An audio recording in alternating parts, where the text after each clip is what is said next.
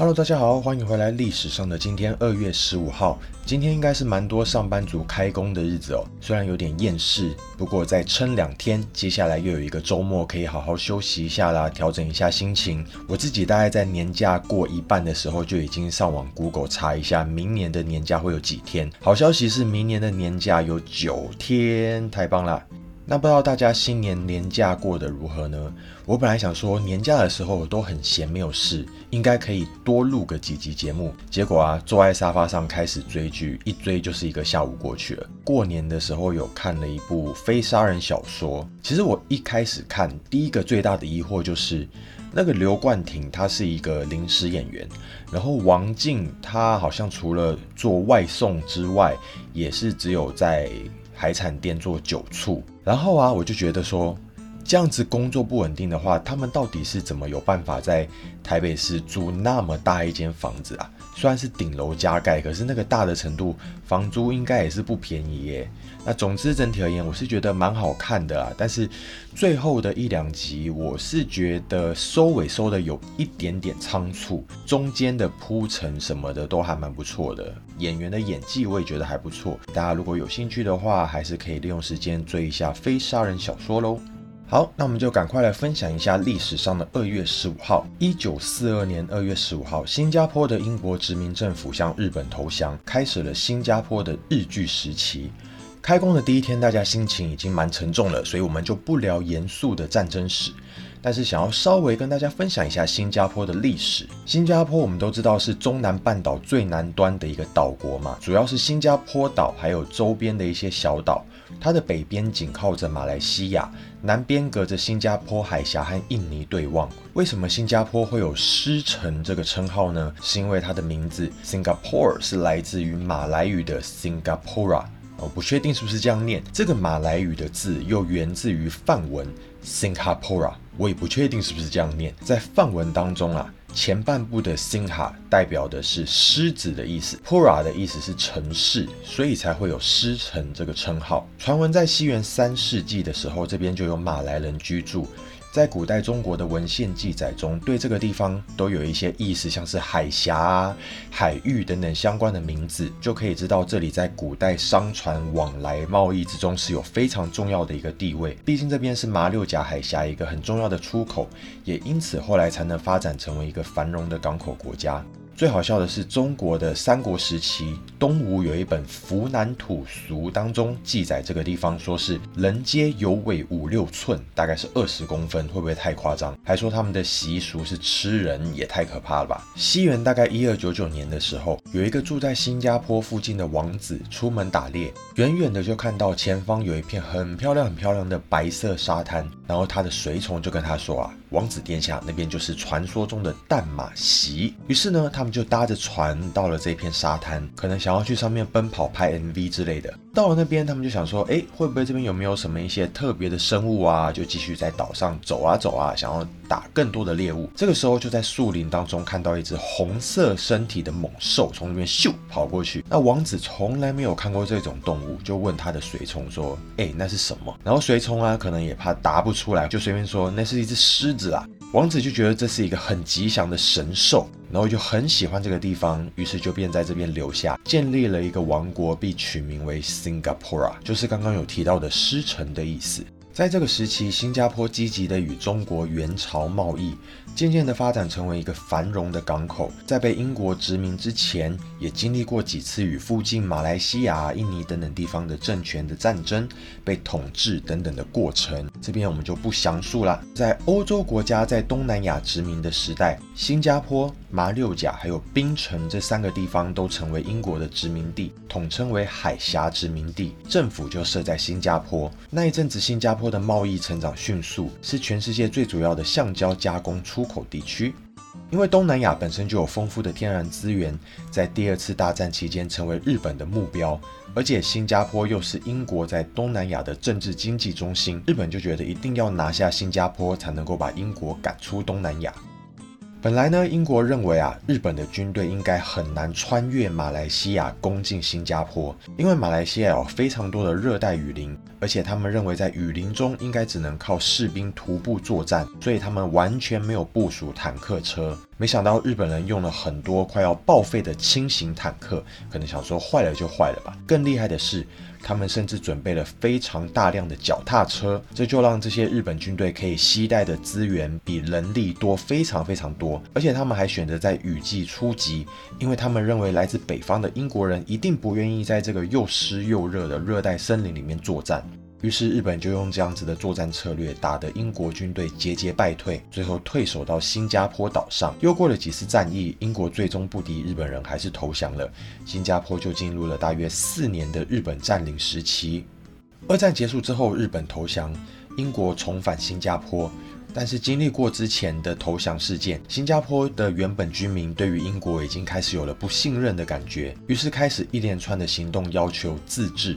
一九五九年，新加坡取得完全自治，成为大英国协中的一个自治邦。首任总理应该大家都听过，就是李光耀先生。又过了四年，新加坡连同当时的马来亚联合邦、沙劳越以及北婆罗洲，就是现在的沙巴，共同组成了马来西亚联邦，进而完全脱离了英国的统治。但是后来，新加坡与马来西亚因为种族策略，还有一些经济政治上的策略，产生很多嫌隙。最后，马来西亚决议要把新加坡踢出联邦，也因此新加坡就被迫独立。独立之后呢，因为新加坡是一个非常小的国家嘛，又夹在马来西亚还有印尼之间，为了保全自己，他们必须积极寻求国际的认同。最后，在一九六五年成功的加入联合国，然后又再次加入大英国协。在这之后，也积极发展经济。为了要在国际上有竞争力，政府决定用英文当做学校教育的主要语言。所以，大部分的新加坡人都会流利的说两种以上的语言，其中一个就是英文，另外一个可能就是自己种族的语言。接下来的这件事情和英国殖民也有一些关系。一九六五年二月十五号，加拿大通过正式使用枫叶旗作为国旗。在这之前，用的是加拿大红船旗，这是一面左上角是英国国旗，右边中间有加拿大国徽的一面国旗。加拿大曾经经历过法国统治，在一七六三年到一九三一年是英国统治。二战之后，加拿大的经济快速成长，所以加拿大人的自我认同也更加的强烈。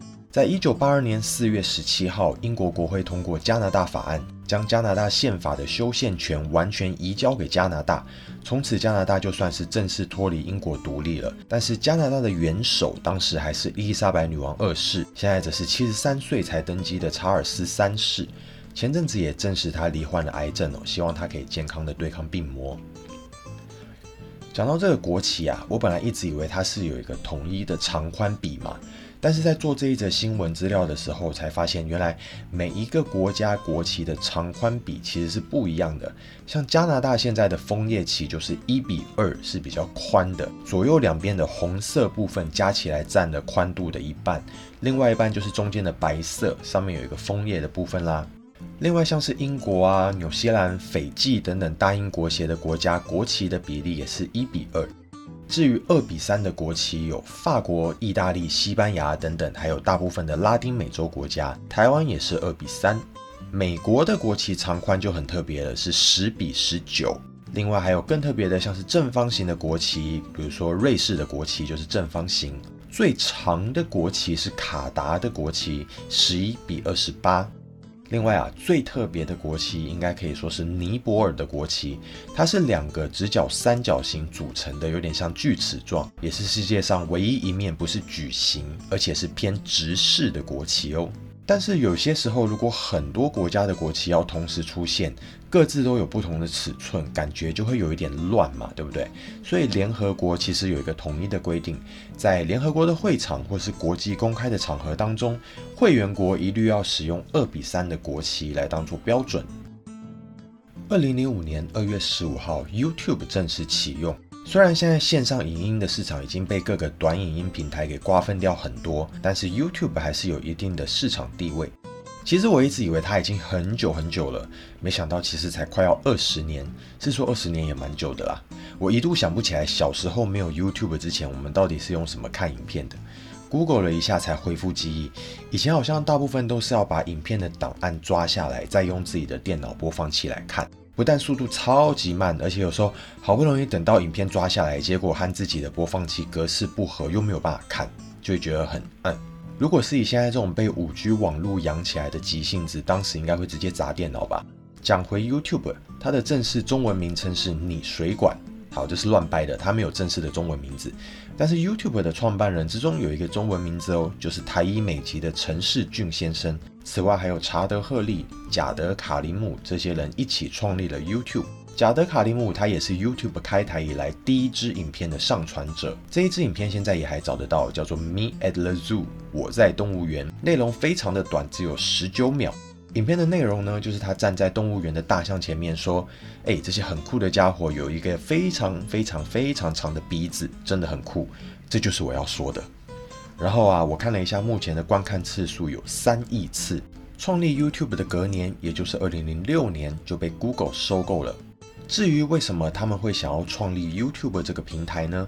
原因是因为啊，当时贾德想要找。在二零零四年，娱乐圈有一个非常著名的影片，就是所谓的超级杯事件。当时 Justin Timberlake 在超级杯的表演上面，不小心把珍娜杰克森的上衣扯掉，让他的半边乳房直接被观众看到。讲一下这个曾经被金氏世界纪录认证为网络搜寻最多次的事件哦。据说他们当时本来只是想要扯掉衣服，露出他的内衣，因为是搭配《Rock Your Body》这一首歌当中一句歌词 “Gonna have you naked by the end of the song” 的一个表演桥段，就是说在歌的最后要让你裸体，所以他就扯开露出内衣。结果没想到啊，不小心就连内衣一起扯开，露出整个胸部，还有一个乳环这样子。后续这个事件也引发了轩然大波，例如有人说珍娜是为了炒作而故意让贾斯汀掀掉她的内衣，也因为珍娜受到的舆论挞伐远远大于贾斯汀，所以产生了一些女权的风波。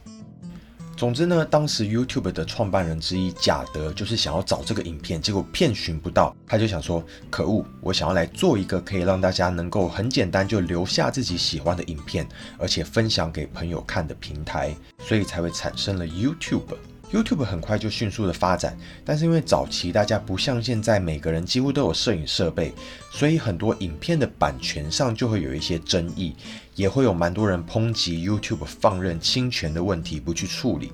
不过当然现在是抓得非常的严啦。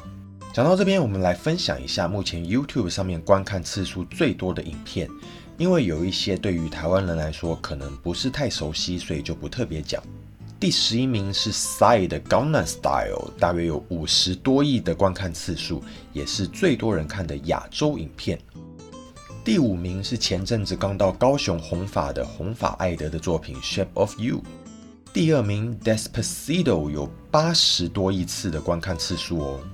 至于 YouTube 上面观看次数最多的影片的冠军是谁呢？就是 Baby Shark 嘟嘟嘟嘟嘟嘟，没错，就是 Baby Shark Dance，有一百三十多亿次的观看次数，我的天呐，可以分千万分之一给我就好了吗？值得注意的是，榜单里面除了 Baby Shark 之外，还有不少是卡通哦，而且是那种比较偏小的小朋友看的卡通。其实我是觉得啊，小朋友还是尽量少看三 C 产品会比较好。最后想要跟大家分享的是。二零一三年，在俄罗斯的上空发生了一个小行星冲撞事件，大约有一千五百人间接受伤。NASA 估计这颗小行星的直径大约有十七公尺，重量达到七千到一万吨，释放的能量相当于五十万吨的黄色炸药爆炸的威力。当小行星通过大气层时会爆炸，产生的冲击波传到地面，造成许多建筑物的玻璃被震碎。这一千五百个人当中，大部分的受伤都是被割离，被玻璃给割伤。爆炸之后，这个小行星就会粉碎嘛。那比较小的在过程中就会被燃烧，比较大的就会撞击地表。事后发现，最大的陨石坑有直径六公尺。在这起事件过后，有关单位也开始重视到说，地球是真的有可能有一天会被陨石给击中的哦。以上就是这个礼拜的内容啦。那过年期间，大家除了在家里追剧之外，还有没有去哪边玩呢？我本来回高雄的时候想说可以去看一下黄色小鸭，但是我觉得人呐，自从工作越来越忙之后，像这种长假，真的就只想要好好待在家里面休息，有点懒得去人挤人。说到黄色小鸭，我就想说，前阵子在社群平台上面看到一个朋友分享，他十年前黄色小鸭来高雄的时候，好像有做了一批迷你小型的黄色小鸭，不知道是呃浮水玩具还是公仔的东西。结果当时不确定是没有卖完，还是因为某些缘故没有拿出去卖，所以他说。真的没想到，竟然还会有这么一天，可以把这些东西拿出来卖。我又接着想说，哎，那这样子去自己做小鸭的东西来卖是 OK 的吗？所以我也上网稍微 Google 了一下有关黄色小鸭的版权的问题，才发现说，其实这个黄色小鸭，因为它其实在呃霍夫曼把它变成一个巨型的充气的。艺术之前它就已经存在了嘛，就是一些浮水玩具等等，所以这个黄色小鸭它本身好像是没有版权的问题。但是你如果把它做成一个巨型的装置艺术，这件事情它就是属于霍夫曼的版权。而且后来霍夫曼好像也是有去找做这种儿童玩具的厂商，用他所设计的巨型充气黄色小鸭的样子，做了一些比较小型的玩具这样子。那那个东西也是有版权的。可是如果今天你是要做呃更早以前的那一种浮水玩具的样式，或者是你自己稍微修改比较不一样的黄色小鸭的小型玩具，好像就没有版权的问题，这是我自己的理解啦。可是因为这个部分好像的确还是有一些争议，所以如果我有讲错的话，也欢迎大家跟我说。好的，那今天的节目就录到这边，感谢大家的收听。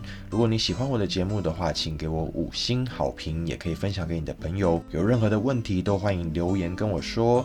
那我们就下个礼拜再见喽，拜拜。